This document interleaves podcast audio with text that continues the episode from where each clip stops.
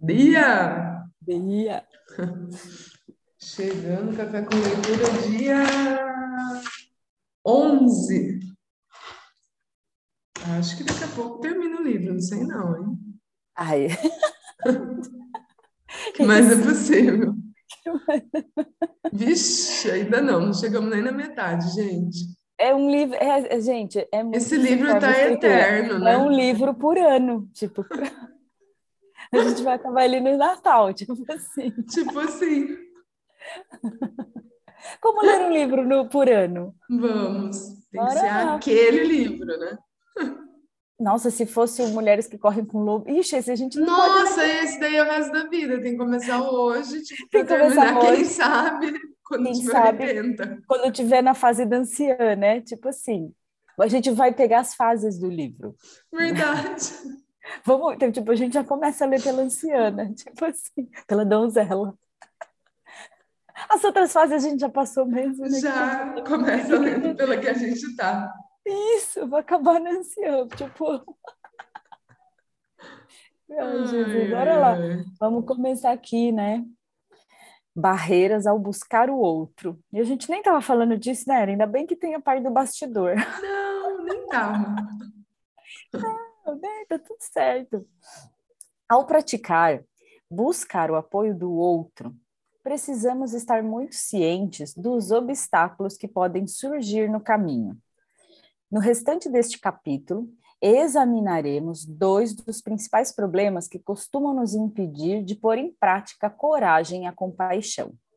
A melhor forma de introduzir esses conceitos é com a história de Jennifer e Tiffany, que ilustra maravilhosamente essas barreiras e demonstra por que vale a pena lutar para superá-las. Aqui a gente troca por vale a pena escolher, né? Quando fiz a primeira entrevista com Jennifer pelo telefone, ela e o marido Drew estavam concluindo seus MBA, MBAs e tinham um filho de três anos, Toby. Nessa entrevista, ele concentrou em seu esforço para expor suas ideias em turmas predominantemente masculinas e na vergonha que sentia ao mandar o filho ainda pequeno para a creche enquanto ela trabalhava e frequentava aulas em fim de semanas alternados. Acabei conhecendo Jennifer pessoalmente alguns anos depois, numa oficina de resiliência e vergonha que comandei. Ela me abordou durante o intervalo e perguntou se poderia compartilhar uma importante história com o grupo. Eis a sua história. Depois de se formarem e arranjarem emprego, Jennifer e Drew se mudaram para sua primeira casa no bairro dos seus sonhos. Os vizinhos de frente eram Tiffany e o marido Andy. Jennifer e Tiffany tinham os filhos da mesma idade e Tiffany também tinha uma bebezinha. Jennifer estava grávida na época da segunda entrevista. Enquanto os filhos se tornavam melhores amigos, a relação entre Jennifer e Tiffany caminhava num ritmo mais lento. As coisas nunca foram muito profundas entre nós, comentou, contou Jennifer. Falávamos basicamente sobre as crianças. Tentei me aproximar algumas vezes, mas ela não parecia interessada. Depois de um ano, eu não sabia muito sobre ela e ela não sabia muito sobre mim. Bem, até que tudo começou. Jennifer explicou que Carly, a sua irmã mais nova, lutava contra o alcoolismo desde a adolescência. A mãe, que era uma alcoólatra em recuperação, havia ligado para Jennifer para, para dizer que Carly foi internada numa clínica de reabilitação e que ela, a avó, cuidaria da filha de Carly, Emma, até a alta. A mãe de Jennifer perguntou se ela e Drew poderiam participar de um fim de semana familiar na clínica, e Jennifer garantiu que estariam lá. Jennifer nunca havia deixado o filho sozinho uma noite inteira com uma babá. Por isso, decidiu perguntar a Tiffany se o menino poderia ficar com ela. Assim, Jennifer relembrou a cena. Atravessei a rua, bati na porta e respirei fundo. Tiffany atendeu e eu disse: Minha irmã Carly está num programa de reabilitação daqui a algumas semanas. Eu e Drew vamos visitá-la. Toby poderia passar uma noite com vocês? Normalmente eu pediria ajuda para minha mãe, mas ela também vai visitar a minha irmã. Jennifer disse que Tiffany pareceu chocada, mas respondeu depressa. Claro que ele pode passar a noite aqui sem problemas. Jennifer ficou aliviada. Então começaram as perguntas de Tiffany. Qual de suas irmãs está com problema? Achei que tinha apenas uma. Sim, só tenho uma irmã, a Carly. Você a conheceu há alguns meses quando esteve aqui com a filha. Ela mora no norte do estado, perto da minha mãe, respondeu Jennifer. Tiffany parecia confusa. Carly, você está brincando? Ela é tão bonitinha. Era aquela com a menina? As duas que usavam vestido combinado, combinando? É ela mesma, respondeu Jennifer, que começou a ficar, a ficar cada vez menos à vontade, enquanto Tiffany parecia organizar as ideias. Eis como transcorreu o restante da conversa. Tiffany, ela não parece o tipo de gente que vai para a reabilitação. O que aconteceu? A Jennifer, ela é alcoólatra. Está brincando?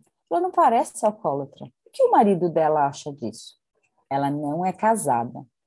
Está brincando. O que sua mãe acha disso? Sobre ser alcoólatra ou mãe solteira? Minha nossa, não sei. Minha mãe acha que Carly e Emma são ótimas e também é uma alcoólatra em recuperação. Uau, que família muito complicada. É, acho que sim. Então, Toby pode ficar com você?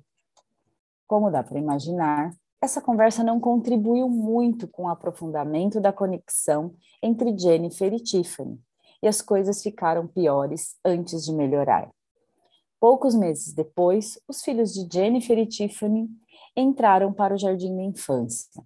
Passadas duas primeiras semanas de aula, houve um incidente horrível na fila de carros, pegando as crianças na saída da escola.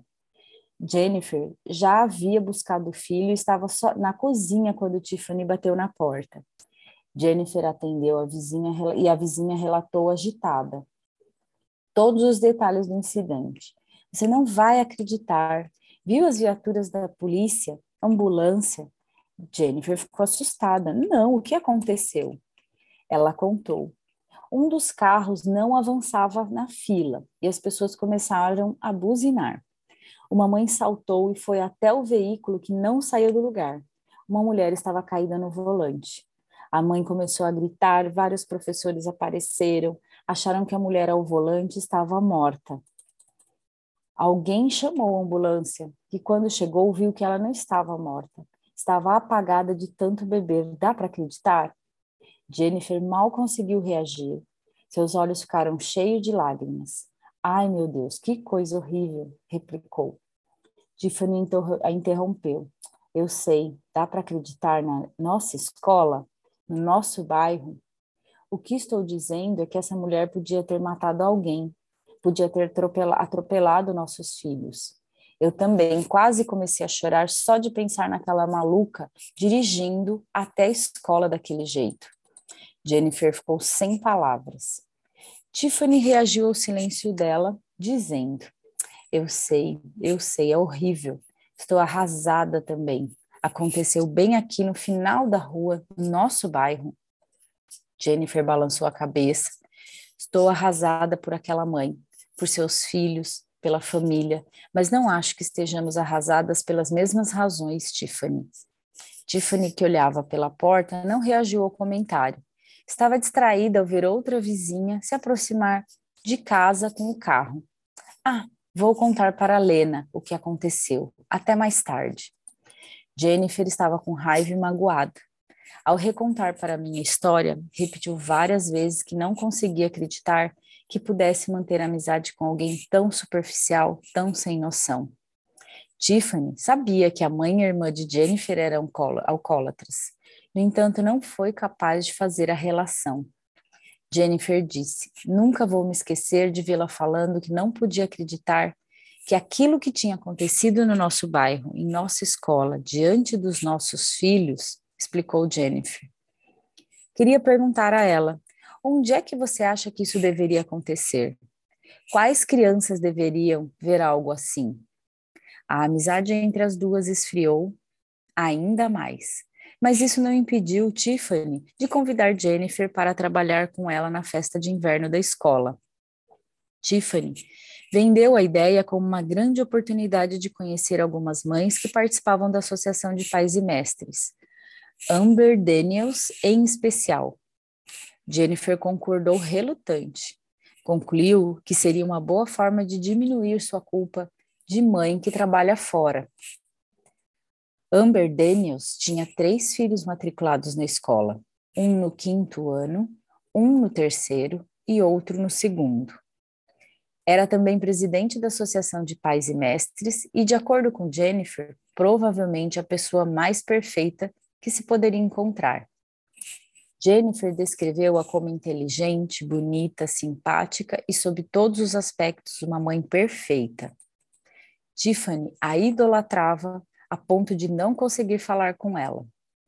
Amber tinha um séquito de amigas, na maioria mães de crianças mais velhas, se Amber ou alguma das amigas dissesse oi para Tiffany, ela gaguejava. Jennifer não estava tão impressionada, mas achava a turminha da associação um tanto intimidante. Jennifer e Tiffany ficaram encarregadas do leilão na festa. Certa noite, depois de uma reunião de planejamento, Jennifer e Tiffany saíram da cantina quando Amber acompanhada por duas amigas, gritou para elas: Oi, venham tomar um café com a gente. Jennifer e Tiffany se entreolharam e caminharam devagar na direção da mesa. Jennifer riu e usou sua voz, sua melhor voz de patricinha quando descreveu o momento. Fiquei pensando, ai nossa, meu Deus, como se eu estivesse no ensino médio e tivesse sido convidada para me sentar na mesa das chefes de torcida. As duas se sentaram Amber se apresentou, apresentou as amigas e, e perguntou: E então, alguém com planos empolgantes para o fim de ano? Nesse momento a história da história, Jennifer me olhou e disse: Brené, sinceramente, não sei o que deu em mim. Olhei para Amber, Amber e respondi: Tenho sim, vou ver minha família no norte do estado. Minha irmã acabou de sair da reabilitação e vamos ficar um pouco com ela e a filha. Ela é mãe solteira e as coisas têm sido difíceis. Tiffany ficou tão desconcertada com a resposta de Jennifer que se deixou cair sobre a minúscula mesa da cantina, batendo com a testa no tampo. Jennifer me falou: se ela estava tentando desviar a atenção da conversa, fez um bom trabalho.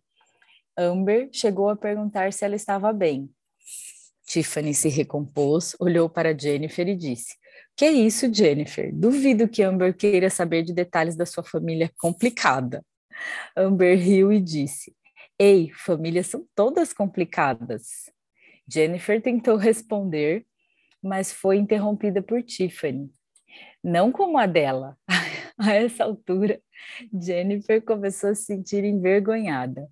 Fitava a xícara de café e ficou com um tanto atordoada quando Amber rompeu o silêncio constrangedor perguntando-lhe: Então, como está sua irmã? Jennifer se descreveu no momento assim. Amber dirigia a pergunta a mim, mas encarava Tiffany de um jeito que dizia: Não ouse abrir a boca. Jennifer não demorou a responder: Está melhor, obrigada. Onde foi que ela fez tratamento? perguntou Amber. Em Moorwood, respondeu Jennifer. Amber, Amber assentiu e disse: É, meu marido é padrinho de um rapaz que passou pelo programa deles. Dizem que é um lugar muito bom. Tiffany ficou sem palavras.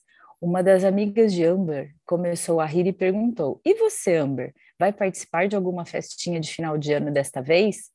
Amber e as amigas começaram a rir e Jennifer disse que era possível sentir que aquela era uma espécie de piada interna. Amber balançou a cabeça. Falando em coisas complicadas, Amber então explicou que no fim do ano anterior tinha ido com os filhos para a casa da mãe dela, que insistiu para participarem de uma festa organizada por uma das melhores amigas, por acaso, mãe do seu primeiro marido, ou seja, sua ex-sogra. Jennifer me contou, bem no meio da história, Tiffany balbuciou: Você foi casada antes? Amber assentiu e prosseguiu. Amber explicou que os três filhos sabiam que ela tinha sido casada antes, mas ela e o marido ficaram chocados quando o ex-marido apareceu com um novo namorado. A essa altura, contou Jennifer, já estávamos todas rindo e nos entendendo muito bem, todas exceto Tiffany, que não abriu um sorriso sequer. Quase me senti mal por ela quando perguntou para Amber se tinha sido difícil expor aos filhos as pessoas a essa história de gays. Jennifer disse que Amber lidou muito bem com a situação. Explicou que não entendia muito bem o que Tiffany queria dizer com essa história de gays mas que o cunhado e o namorado dela, dele moravam na cidade e muitas vezes cuidavam das crianças. Assim, essa história de gays era uma história normal para os filhos dela. Jennifer descreveu a viagem de volta para casa após a reunião como sendo incrivelmente desconfortável. Tiffany não disse uma palavra. Mais ou menos uma semana depois, Jennifer perguntou se podiam conversar. Tiffany concordou e as duas conversaram sobre Carly, o incidente na porta da escola sobre, e sobre Amber. Por mais que Jennifer tentasse explicar seus sentimentos, Tiffany dizia apenas: não sei porque ela falava coisas co, é, como, como se tivesse orgulho delas.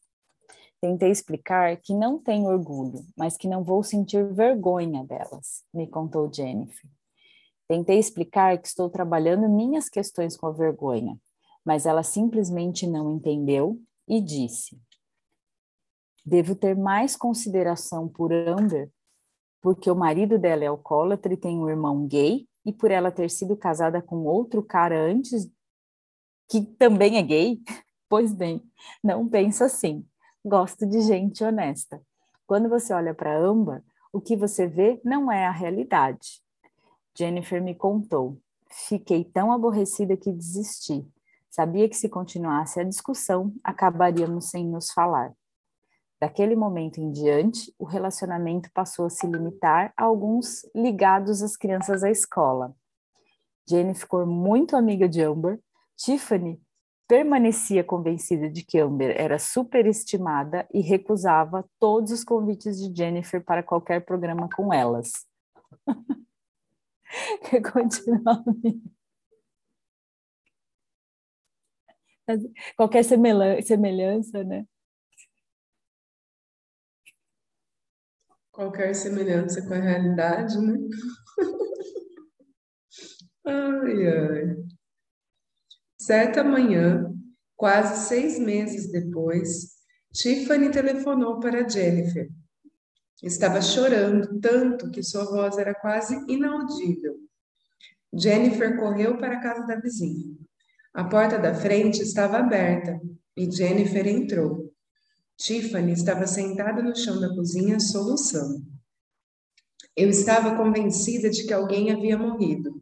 Sentei-me ao lado dela e perguntei o que tinha acontecido, explicou Jennifer. Tiffany a olhou e disse: Não sou perfeita. Realmente não sou. Minha vida é tão fodida quanto a de todo mundo, eu juro. jogou a toalha. Jennifer continuou me contando. Minha expressão de choque deve ter sido muito evidente, porque Tiffany falou com raiva. Sim, falei palavrão, isso mesmo, e vou dizer de novo. Então, ela começou a soluçar com mais intensidade ainda. Jennifer abraçou Tiffany e disse: Sei que não é perfeita. Pode confiar em mim, está tudo bem. Aliás, mais do que bem, está ótimo. As duas riram um pouco e então Jennifer me contou que Tiffany se virou para ela, segurou suas mãos e buscou o apoio da forma mais comovente. Explicou a Jennifer que realmente não conseguia entender. Explicou que não tinha sequer conhecido o próprio pai. Nunca o vira. Contou que a mãe não a visitava porque Tiffany, por vergonha, não a convidava. Tiffany disse: ela não tem problemas normais, como esses de que você e Amber dão risadas. Ela é pobre, não tem dentes, ela não fala como a gente. Caraca, não cresci num bairro como esse. Independentemente do que eu fizesse na juventude, por melhores que fossem minhas notas, Por mais que eu trabalhasse para me vestir bem, eu ainda era uma merda. Quando Tiffany conheceu Andy na faculdade, ele era tudo o que ela desejava. Tinha uma família aparentemente perfeita e ensinou-lhe como se comportar. Tiffany chegou a contar para Jennifer: Não convidei minha mãe para o casamento. Andy só a conheceu depois que nos casamos. Ele também não gostou dela. Ele odeia minhas origens. Não fui eu que disse a ele que não estava certa se devia convidar minha mãe para o casamento, e ele tentou me convencer a chamá-la. Ele disse que seria mais fácil para todos se ela não fosse. A essa altura, tanto Jennifer quanto Tiffany estavam chorando. Tiffany continuou: Eu queria ser normal, mas estou exausta. Escondi tudo, tudo porque Andy ficaria louco se alguém soubesse dos nossos problemas. Sinto falta da minha mãe. Não sei o que fazer. Queria conseguir conversar com você. Jennifer me explicou. Eu não sabia o que dizer ou o que fazer. Fiquei sentada ali, ouvindo e chorando. Jennifer falou que o momento mais difícil foi quando Tiffany se levantou, foi até uma gaveta na cozinha, pegou uma folha de papel dobrada, olhou para Jennifer e disse: Quando você me contou que estava trabalhando suas questões com a vergonha, fui para o Google. Encontrei este poema. Se ler, vai me entender melhor. Quer ler? Era um poema de Verne Hutsala, Shame, vergonha em português. Eu não o conhecia até receber uma cópia de Jennifer. Desde então, já o compartilhei com muita gente e acredito que se trata de um dos mais corajosos atos de exposição da verdade que jamais encontrei. Eis uma tradução livre do poema. Uh, vamos lá. é assim: a vergonha da mulher cujas mãos ocultam um sorriso, pois, pois os dentes são ruins, não o grandioso ódio a si mesma, que leva alguns a lâminas ou comprimidos, ou a algum mergulho do alto de belas pontes, por mais trágico que seja. É assim a vergonha de se ver, de ter vergonha de onde você mora e daquilo que o contra-cheque de seu pai permite que se coma e se vista. É assim a vergonha dos gordos e dos carecas, o insuportável rubor da acne, a vergonha de não ter dinheiro para a refeição e de fingir que não, que não se tem fome. É assim a vergonha da doença oculta, doenças caras demais para se arcar, que oferecem apenas uma passagem gélida de ida. É assim a vergonha de ter vergonha, o nojo diante do vinho barato que foi bebido, da lassitude que faz com que o lixo se acumule, a vergonha que lhe diz que existe outra forma de vida, mas que você é tola demais para encontrá-la. Assim, é a vergonha real, a maldita vergonha, a vergonha chorosa, a vergonha criminosa, a vergonha de saber que palavras como glória não fazem parte do seu vocabulário, embora entulhem as Bíblias que você ainda está pagando. Assim é a vergonha de não saber ler e de fingir que sabe. Assim é a vergonha que provoca medo de sair de casa, a vergonha dos cupons de desconto no supermercado, quando o vendedor demonstra impaciência enquanto busca o troco. Assim é a vergonha da roupa de baixo suja, a vergonha de fingir que seu pai trabalha no escritório como Deus pretendia para todos os homens. Assim é a vergonha de pedir aos amigos que a deixem diante de uma bela casa do bairro e de esperar nas sombras até que partam antes de caminhar até a desolação de seu casebre. Assim é a vergonha por trás da mania de possuir coisas, a vergonha de não ter calefação no inverno, a vergonha de comer ração para gatos, a vergonha profana de sonhar com uma casa e um carro novos e a vergonha de saber como são mesquinhos tais sonhos.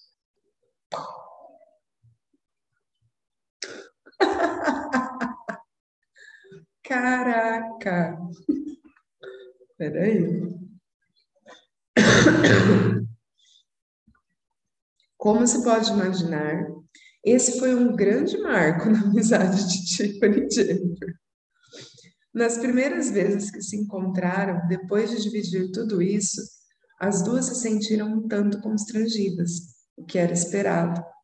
A certa altura, percebi que seria mais fácil fingir que aquela manhã nunca havia acontecido, contou Jennifer. Mas não fizemos isso. Era algo grande demais.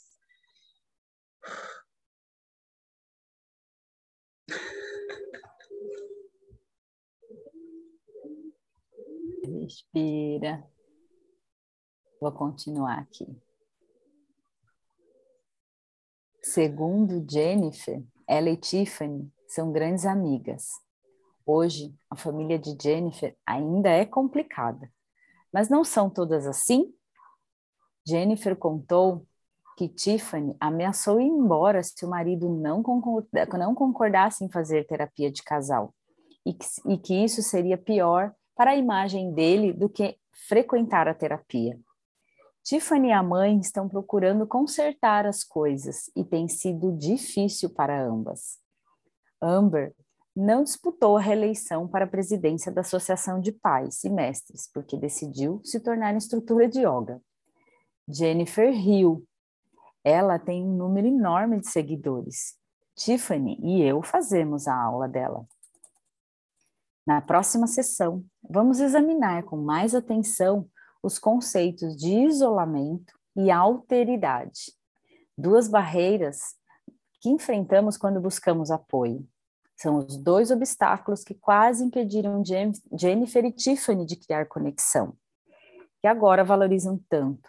Essas barreiras afetam todos os elementos da resiliência à vergonha. Se não compreendemos como funcionam em nossa vida, é quase impossível desenvolvermos a resiliência à vergonha. Comecemos explorando o conceito de isolamento. Vamos ver aqui esse tamanho. Peraí. Vamos Peraí que eu leio. Então vai lá no isolamento. É que passa um filme, gente. Uhum. Quem nunca, né? Ai, ai. página aqui. Isolamento. Numa cultura da vergonha, vivemos sobrecarregadas com sentimentos de medo, recriminação e desconexão. Isso cria um mundo dividido entre nós e eles. Existem pessoas como nós e há também os outros.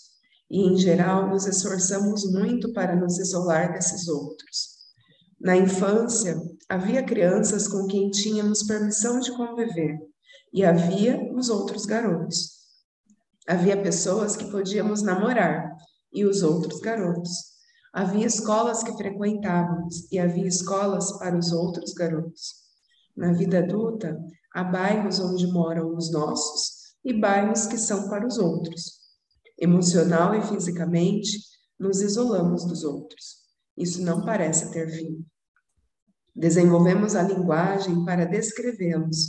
Às vezes, nos referimos a eles como aquela gente, ou de forma mais misteriosa, aquele tipo de gente. Raramente uso a palavra verdade, por ser tão forte e conter tantas promessas. Mas nesse caso vou usá-la porque de tudo que aprendi na última década, o conceito que acredito ter o maior potencial para nos ajudar a superar a vergonha é o seguinte: somos aquela gente. A verdade é que somos os outros. Para a maioria de nós, falta bem pouco. Um contra-cheque, um divórcio, um filho dependente de drogas, um diagnóstico de doença mental, uma doença séria, uma agressão sexual, uma bebedeira, uma noite de sexo desprotegido, um caso amoroso, para nos tornarmos aquela gente, aqueles em quem não confiamos, de quem sentimos pena, com quem não deixamos nosso filho brincar, aqueles a quem coisas ruins acontecem, aqueles que não queremos na nossa vizinhança. De fato, permita-me provar o que digo.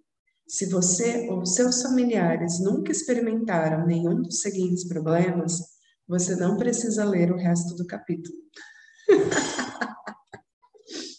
Vamos lá, quem nunca? Dependência. Álcool, drogas, comida, sexo, relacionamentos, etc. qualquer diagnóstico de saúde mental, depressão, ansiedade, transtornos alimentares, bipolaridade, déficit de atenção, etc. Qualquer doença estigmatizada, doenças sexualmente transmissíveis, obesidade, AIDS, etc. Violência doméstica, física, emocional, verbal, etc. Abuso sexual, estupro, estupro conjugal, etc. Abuso de menor, físico, sexual, incesto, negligência, emocional, etc. Suicídio, morte violenta, atividade criminal ou prisão, dívida séria ou falência, aborto, crenças religiosas pouco comuns, pobreza, incluindo questões de classe, baixo nível de instrução, falta das habilidades básicas da alfabetização, evasão escolar, etc. Divórcio. Tudo bem, do ponto de vista estatístico, todos deveriam continuar a ler. Isso é uma lista de alteridade, de coisas que acontecem com os outros, e goste ou não, estamos todos nela. Alguns várias vezes. Talvez você leia a lista e pense: ela deve estar brincando. Só porque me divorciei não quer dizer que as pessoas pensam de mim o mesmo que pensariam de alguém que foi para a cadeia ou de um viciado em drogas. Não é verdade. Para alguns, o divórcio pode ser pior do que as drogas. De fato, entrevistei uma mulher com 60 e poucos anos que me disse que costumava sentir vergonha dos filhos, mais especificamente da filha. O genro descobriu que ela estava tendo um caso e se divorciou. A mesma mulher tinha um filho que passou vários meses na cadeia depois de ser pego pela segunda vez dirigindo alcoolizado, quando estava na faculdade. Ela comparou os dois. Os garotos agem como garotos. Posso viver com isso. Mas ter uma filha vadia é algo que não consigo superar.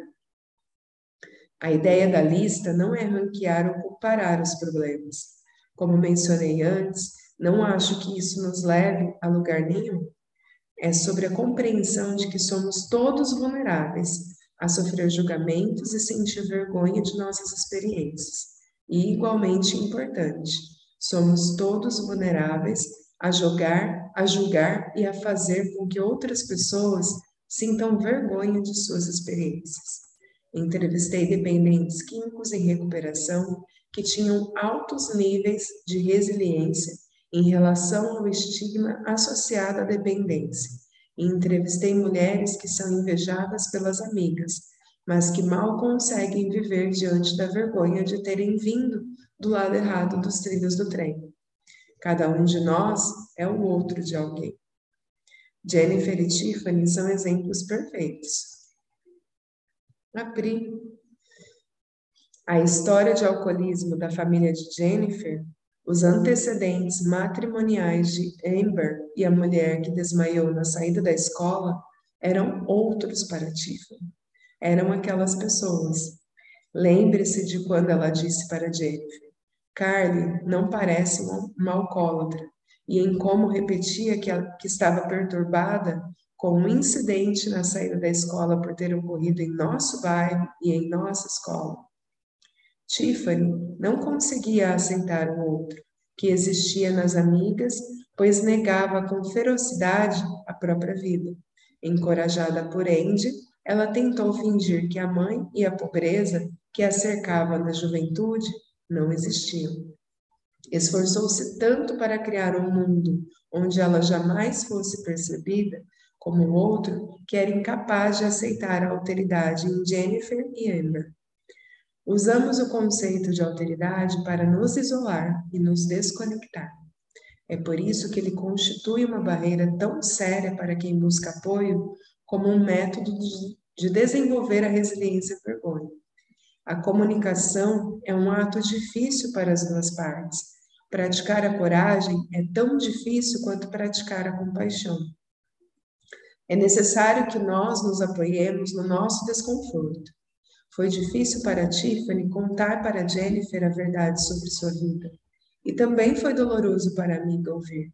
Mas Jennifer se obrigou a fazer aquilo porque considerava Tiffany e o relacionamento delas importantes.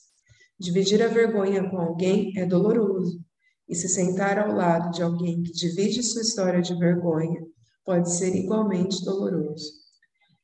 A tendência natural de evitar ou reduzir essa dor é, com frequência, o motivo pelo qual começamos a julgar e nos isolamos na alteridade. Basicamente, nós culpamos os outros por suas experiências. Inconscientemente, dividimos as pessoas em dois grupos: aqueles que são dignos, aquelas que são dignas de nosso apoio e as que são indignas. Quando alguém sente vergonha em relação a uma dessas questões de alteridade, não nos sentimos compelidos a apoiá-los. Do mesmo modo, quando sentimos vergonha porque estamos experimentando uma dessas questões estigmatizantes, é difícil buscar apoio. É mais fácil crer que merecemos nossa vergonha. Não é novidade o ato de rotular pessoas como dignas e indignas. Se olharmos a história da caridade da filantropia, recuando até os primórdios da escrita, aqueles que necessitavam de ajuda sempre foram separados em pobres merecedores e pobres não merecedores. Esse pensamento se tornou parte da nossa cultura. Ele pode ser visto nas políticas públicas, em nosso bairro e em nossa família. Funciona no nível individual exatamente como no nível comunitário. Voltemos à história da saída da escola. Imaginemos que a mulher que desabou sobre o volante tivesse sofrido um infarto seríssimo e estivesse hospitalizada. Quantas travessas de comida a família dela receberia? Enquanto estivesse se recuperando, quantas mães do bairro se ofereceriam para levar as crianças para a escola? Considerando-se que, na realidade, ela desmaiou no carro porque estava alcoolizada, quantas travessas seriam oferecidas à sua família? Se fosse internada numa clínica de reabilitação, quantas mães da vizinhança se ofereceriam para levar as crianças para a escola ou as convidariam para brincar com seus filhos durante a recuperação? Meu palpite é que não seriam muitas. Beth, uma mulher que entrevistei há alguns anos, viveu uma história parecida. Seu filho adolescente cometeu suicídio. Embora ela tivesse uma ampla rede de amigos e de colegas, pouquíssimos compareceram ao funeral. Ela oscilou entre as lágrimas e a raiva ao me contar. Seis meses antes da morte do meu filho, a filha de uma colega morreu num acidente de carro. Tinha a mesma idade do meu garoto. O funeral estava cheio, não dava para se mexer. Scott tinha tantos amigos quanto essa menina. Fazia parte da equipe que preparava o anuário da escola e participava de muitas atividades. Eu sou tão próxima dos meus colegas quanto a mãe daquela garota. Mas como Scott cometeu suicídio, quase ninguém apareceu. Beth continuou. Fiquei tão magoada e furiosa que perguntei para uma das mulheres do meu trabalho por que tão poucas pessoas compareceram. Porque apenas três colegas enviaram cartões. Ela me disse que eles achavam que eu precisava de privacidade. Não queriam tornar as coisas mais difíceis para mim. Beth respirou fundo e disse: Deixe-me explicar o que isso significa. Significa que muitos deles acham que, de algum modo, a culpa é minha. Não sabiam o que dizer, não queriam lidar com isso. Puh. Oi, Pri, dia. É sobre isso. É, minha gente. É sobre isso, galera. Não, e voltando naquele, naquele pedaço, né, que ela fala o quanto foi difícil escutar, né, a outra se abrindo. Sim. É, eu acho que em muitos relacionamentos a gente chega nesse ponto. Só que a maioria das pessoas foge. Não escolhe criar a conexão, entende? Hoje em dia, mais do que nunca. Eu acho, e assim, e vai além também, porque às vezes, porque que assim, é, é com muito que ela falou, as pessoas não sabem como agir, né, diante de situação, mas só seja, é, é o que é a prática do ser você, né, é. tipo, se você percebe que você não precisa falar nada, né, é só estar tá ali. É só estar tá presente. Né? É só estar tá presente. É, é, o exercício do não julgamento, né, o que ela trouxe aí nesse capítulo. Total. Tanto, tanto da Jennifer, né, que já começou, não, ela tinha uma questão, acho que mais complicada que da outra, que era do alcoolismo, né, porque ela né, criou toda uma e, e o quanto ela se incomodou até da abertura. Então tem isso também, né? É, é aquilo, o quanto você estar feliz ou não estar feliz e, e agir nessa realidade, como você verdadeiramente é, incomoda, tipo, né? Eu tô aqui escondendo e o outro está se abrindo e eu não. Mas assim, é sempre no espaço de se abrir, né? De estar tá ali na presença, de é, estar tá na presença. Não, e, e, assim também, indo, é, saindo um pouco da polaridade. Sim.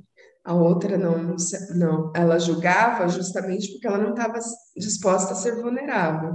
Mas, por outro lado, ela simplesmente poderia não estar disposta a criar conexões com pessoas que tivessem esse tipo de problema e tudo Exatamente, bem. exatamente. Né? Porque todo mundo tem escolha. É a clareza, né? Trazer a clareza, é. trazer para a presença. É, porque, porque aí acaba, para evitaria acontecer, tipo, o que aconteceu dela, ficou segurando, segurando, e ela tinha uma pessoa ali totalmente vulnerável, né? Vulnerável que, na verdade, ela criava as barreiras para se proteger, né? Exato. Da então, própria quantas, história. Quantas situações você percebe, né? Tipo, ah, não vou. É a brincadeira, né? Falando, o que de pior pode acontecer, né? Tomar um não, não a gente sempre tem. E o fato dela chegar naquele momento lá com a, com a outra, que era a tipo líder de torcida, a Amber, e abria a situação. Ela falou, ué, né? Porque a gente sabe que o que cria conexão, né, também é essa presença, né? É essa clareza. E eu acho que com essa história ela trouxe esse reforço, né, nesse sentido, quando a gente é porque é susten... É, não, é, não é sustentável, eu acho que não é pesado quando você. É a história da Tiffany, né? Uma hora vem à tona. Tem, é sempre sobre nós, né? Nunca é sobre o outro. É o que sempre gente... sobre nós. É sempre que a gente. É, é, o quanto é, roda, roda, roda e volta para o próprio auto-olhar, né? O, o fazer Sim. esse exercício de, mas espera aí, por que, que isso está me incomodando? Se incomoda meu, né? Então, acho que o que ela trouxe, qual que era é a alteralidade, qual que é o outro tópico? É não, é isolamento. Isolamento e. Ah, então a gente acabou lendo os dois? Não, né? Não, a gente só, leu só, o, só isolamento. leu o isolamento. E o próximo. Ai. Porque aí entram dois tipos de isolamento, né? O, o dentro de si, né? Que, que eu acho que foi uma das situações, e o isolamento de um contexto geral, né? Mas esse, essa proposta que ela trouxe é interessante de olhar. Alteridade e isolamento. É o isolamento. Mas é que ela foi falou, o isolamento. Nós só lemos o isolamento. É. Aí a gente vai parar aqui, semana que vem a gente volta no assustador demais. É que eu não consigo ver que abriu o livro aqui. Peraí. Assustador, Assustador demais. Ai, Página 199. 199. Assustador. É, eu acho que ainda tem a ver com o tópico do isolamento. É, eu também. É, tá aqui, ó. É, o medo é outro é. motivo é, que nos leva, leva. ao isolamento. Eita, Ai, caraca. Quando a gente pergunta qual que é a emoção, né? Que tô 90% medo. Gente, todo mundo tem medo. Todo mundo.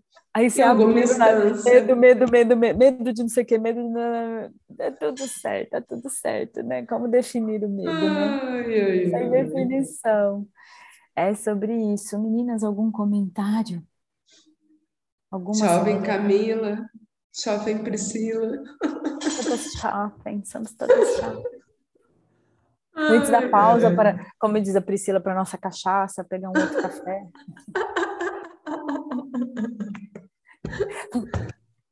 Sim, cachaça. É cachaça, respira, bora tomar cachaça. O nosso porre de cachaça, né? É o café. Black cachaça. Black cachaça. Cachaça black. O Jaime falou lá, vinho. Só porque eu sequei o vinho quente né, da festa junina. Na festa junina que você criou. Só eu fui de festa junina. A festa junina é sobre isso, gente. É sobre isso. Qual a realidade que você escolhe viver, né? Ontem eu queria ir numa festa junina, eu fui. Eu Se alguém mais foi, eu não sei. Ai, o Jaime, o que, que ele falou que eu sou, não sei o que, de ET. Eu falei, hã? Falando de... Gostei dessa. Ai, define quem é ET. Ah, tá certo, ninguém é normal, né? Então, define. Então, né? tá ficando cada vez mais difícil identificar. Quando vai, né? Se escolhe tirando os filtros, como a Jennifer. Exato, se, se coloca a lupinha, já era. Aquela lista da Brené é ótima. Vixe, né? é ótimo, gente. É ótimo, cara. Tipo, gabaritamos. Oi, peraí, dá para incluir mais alguns itens? É, tem mais algumas coisas. Tem mais alguns itens que dá para incluir ali, tipo, esquisito, né? Tipo... É sobre isso, meninas, é sobre isso. Continuando então, com a nossa leitura, fora da, fora da caixa. Fora da caixa, total. Total. Desdobramento de. Essa leitura ela é um desdobramento de tempo, alguma coisa assim, não? É, total, né? Nossa, gente. Eu acho que ela está incluindo página e a gente não está percebendo. Ó, oh, a gente começou dia 14 de março. Tem noção? Março, abril, tá maio, junho. Vai fazer três meses que a gente está lendo esse livro. Respira, amiga. Respira, tô batendo aí. Tá, tá potagem nas suas costas. Receba. Jesus amado, quase três meses. Se a gente pegar o histórico do começo do café. O ano passado, em três meses, acho que a gente estava no quarto livro. Porque a gente fez a primeira Safadinha. parte era eram os livros do Axis, ó. Não, mas a Brené é safadinha, né? Porque a gente já leu os outros dela também. Esse aí já ela resolveu caprichar, cara. Esse ela caprichou, ela compilou tudo. Eu falei, vou pegar elas agora, vou deixar elas comigo. Elas estão achando que elas vão me ler em uma semana agora. Semana que vem completa três meses desse livro. Que Caraca. doideira. Ai, gente. Eu, eu, escolho ele no presencial só para ter assim, o livro que eu mais demorei. É, o, o, vai entrar para o Guinness, o livro que eu mais demorei para ler. A gente de cabelinho branco, né? Vamos lá pedir autógrafo para vocês não acabaram esse livro ainda. Nossa, não, mas... ó, pensando nesse ritmo, mulheres que correm com os lobos, acho que vai ficar para a próxima encarnação. Desculpa a, a escritora. Clarice Espíndola. Eu falo, Clarice, a espíncula vai ficar para nossa próxima geração, vai ficar de herança para Júlia. Vai, para Sofia. Ler. E se elas podem começar agora. elas comecem a ler agora, entendeu? Porque a gente vai pegar, acho que só a parte do ancião. Depois eu vou dar uma olhada nele. A gente pode pegar um capítulo para falar que não leu. De quando a gente terminar a Brené, a gente lê um capítulo. A gente lê só a parte que a gente tá. Eu vou caçar. Na verdade, a, gente é, a gente é a mulher que corre dos lobos, né? que corre, corre com os lobos. Corre com os lobos. Eu ponho os lobos para correr, tipo, ó, não quero te ler agora, não. Pode ir lá, lobo, quando você tiver afim. Eu vou ficar aqui na matilha, de boa. Me deixa quieta aqui. Me deixa quieta aqui. É. Eu tô mais para Lobo Guará, me deixa quietinha aqui. Tô afim de correr, não, gente. Meu. Vamos ficar quieta aqui. Ai, ai, ai. Eu, eu, vou fuçar, ele tá até aqui na mão. Aquelas assim, ou então a gente vai ler o é, Um Caminho Milagre, né? Um curso em milagre. Um curso em milagre, nossa senhora! É maior que esse. É, é o do lado lá, o pretinho. Ó, quer ver? Vamos ver um capítulo. Não, nenhum capítulo vai dar para ler, filha. Vai ter que ser um subtítulo. Caraca! Vai ter que ser um subtítulo. Porque são, ó, 15 capítulos. Caraca. E dos 15 capítulos, ó, e são 600 páginas. Ah, básico. Ai, caraca. Doideira. Nossa, vou, tem que fazer essa unidade. Deixa eu ver, vamos abrir aqui, vamos ver o que sai. Nossa, gente, não, ainda eu não estou pronta para essa leitura, não. Ó, eu abri, eu abri numa parte assim, tá, as más companhias. Eita, Lerê. É o capítulo A Procura da Nossa Turma. Uia. A sensação da integração como uma bênção. Deixa eu ver o nome desse capítulo aqui, peraí. Nossa, é muito. A mãe forte, a prole forte. Ixi, Fight Park. deixa eu ver aqui o lobo. O lobo. É a história do patinho feio. É uma das mais Hum, famosinhas. A descoberta daquilo a que pertencemos. A gente pertence ao universo. Universal. Universo. Universo. A gente pertence ao universo. Ai, caramba. Nossa Senhora, a aparência indevida é o outro. Sentimentos congelados, criatividade congelada. Ah, tem uns piquititico. Gente, isolamento como dádiva, a gente falou disso. Nossa, mas isso, é, isso ela tá conflitando com a Brené já. Não, então, não, mas o isolamento ela tá falando no mesmo contexto da Brené, que eu acho que assim, é- é o quanto você se isola ou para não pertencer, enfim. Ó, Então, mas isso não é dádiva. Isso é dádiva?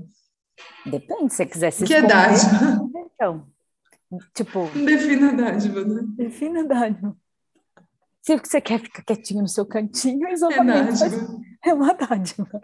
Agora, se você quer pertencer e se faz, vou ficar quietinho aqui, arruma Aí um. Covid para ficar quietinho, aí não é, entendeu? Mas Define pode dádiva. ser, né? Ainda. Então, também, caraca. Entendeu, gente? É sobre isso. Então, só vamos no rolê. Um dia de cada vez. Ó, uh, Ai, buraco, ai. uh, a gente escorrega buraco. Dádiva é você ter clareza sobre as suas escolhas, é isso que é. Independente do que sejam. Então, dependendo se você não está pronto para acessar essa clareza, entendeu? Não, aí não é dádiva, obviamente. Então, aí, então, cada um. Porque pode virar clareza e você não está pronto para receber a clareza, né? Aí não é Aí vira dádiva. maldição. Ai, cacete. Aí vira julgamento, óbvio. Auto-julgamento. Eita, Lerê. É, gente. A gente não está pronta para isso aqui ainda. Um, as mulheres que correm com lobos. Ficar muitas vezes de boca fechada na hora que o bico pega também é dádiva. Sim, É, beber água, né? pois é. Pois é. Eu, pois é, também é uma dádiva usar o pois é, gente. Pois é. Falar universo também é uma dádiva. Comer um chocolatinho, ficar com né, chocolate na boca, hum, saboreando. É sobre isso, gente. É sobre isso. Vou até guardar ele de volta. Então, então é uma dádiva dos deuses mesmo. Tá no então. plástico. Tá no plástico. Eu vou até passar Deixa um aí, durex. amiga. Vou passar um durex. Faça a fita dupla face, porque eu acho que não rola. Não. Vai ficar aqui quietinho, bonitinho. Esse daí vai para o livro dos recordes, o livro que eu nunca li. Não, eu dou uma sapiada nele, então considera a leitura. A gente já leu uma página, uma linha, então leu. Viu? Vamos também ser tão. Ai, ai. Vamos ser assim tão radical, né? A gente leu uma página, tá tudo certo. Você leu Mulheres do do Li, um Li. capítulo interessantíssimo. Nossa! Será que lá? Qual capítulo você leu? Uma página. Sem definição, Ai, né? Sem definição. Sem O que, define que você lê um livro? E quem escuta audiobook não lê? Também É, lê. Será que tem audiobook dele? Vamos tem. Tem no Spotify, já vi. Hum, interessante. Então a gente pode. Um resumo de 10 páginas dele. A gente vai procurar. Um resumo de 10 páginas dele, que o resumo da Brené não funcionou, não. Não, da Brené é muito longo, pelo amor Nossa de Deus. Mas a gente escolhe Ai, ele na gente. versão não resumida, então até a gente não sabe quando vai acabar. Exato. A gente tinha, o, o, a gente começou o café com a leitura, não julgue o livro pela capa. Esse é, não julgue o livro pelo tempo de pelo leitura. tempo de leitura, exatamente. Não julgue o livro pelo Outro exercício. Outro... Porque é, porque tem aquela coisa, né? Ah, porque livro bom é aquele que você começa e não consegue parar de ler, né? Ou aquele que você não acaba nunca. Ou aquele que você não acaba nunca porque você não quer que ele acabe. Ué. Ué, é isso. Café com leitura, não julgue o livro pelo tempo de leitura. Café com leitura criando novos pontos de vista. Não, e tem gente que fala assim, nossa, eu li esse livro desse tamanho, em, sequ... um, em, um dois mês. dias.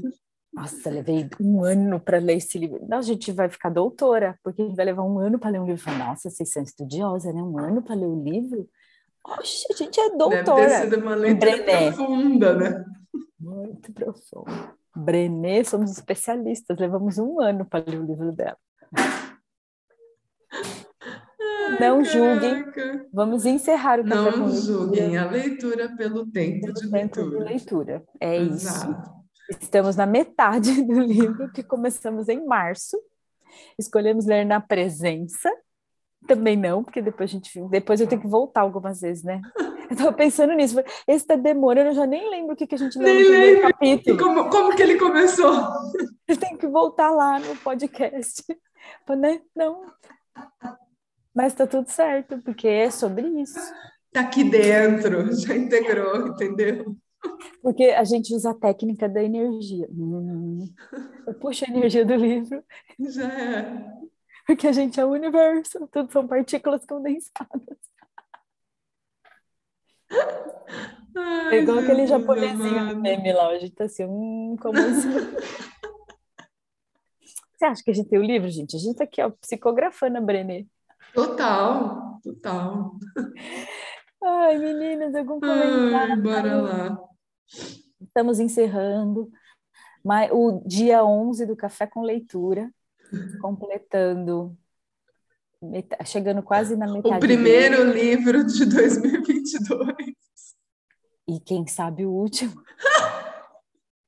De 2022. Ou seja, em um ano a gente leu um livro. Não pode ser mais divertido. É isso, um, um livro em um ano. Um livro em um ano. O que mais é possível? Pelo menos, né? Enfim. Te vejo em agosto, amiga. Tchau. Por que agosto? É para dar um ano, vai ter que fazer uma pausa estendida. Julho, férias. A gente vai tirar férias no livro da Brené. Tá, meninas, férias. A gente não vai ter café na leitura em julho. Fiquem tranquilas, a gente acaba esse livro. Não sabe quando. Natal, a gente. É, último capítulo da Brené. Qual que é o título do último capítulo? Vamos ver lá. Peraí, só conferir. Para o povo que, que nos escuta até o final do podcast. Gente, a melhor parte das leituras é o final. É o final, exato. Criar uma cultura de conexão. Nossa, no final do livro, gente. No final. Esse é o spoiler. Caraca. A gente tá igual a segunda temporada, essa, essa temporada da Stranger Things que saiu. É capítulo de uma hora e cacetada. Eu já tô aqui me, como que fala, me preparando para maratonar. Então, quem for, vocês podem esperar o final do ano e pegar esse também, ó, para quem vai receber esse É, conteúdo. ó. Espera a gente terminar e depois É, escuta. escuta tudo de uma vez. Quem sofrer, não, Quem não tem gostar de problema ficar de- esperando as É. coisas, gente, a gente já tá avisando. Garantido 1 de janeiro de 2023 O livro completo, igual. Então, Netflix não demora uma eternidade para lançar para uma lançar outra temporada. temporada. Marvel. É. Fica com essa palhaçada de no próximo. E eu acho que o último episódio a gente vai dividir em duas partes: final 1 e final 2. Para deixar, né, pro ano, depois do ano novo. A pessoa fala, ai, não acredito que eu vou virar o ano sem saber o final do, do livro. Vai. Espera só um pouquinho. menina. Ai, ai. Bora lá, vou parar a gravação agora. Até semana que vem, Até. com café com leitura dia 12. Dia depois do dia dos namorados. Vai ser mesmo. 12 domingo. Dia 12 domingo. Fechou. Ai, ai. Beijinhos, meninas. Gratidão.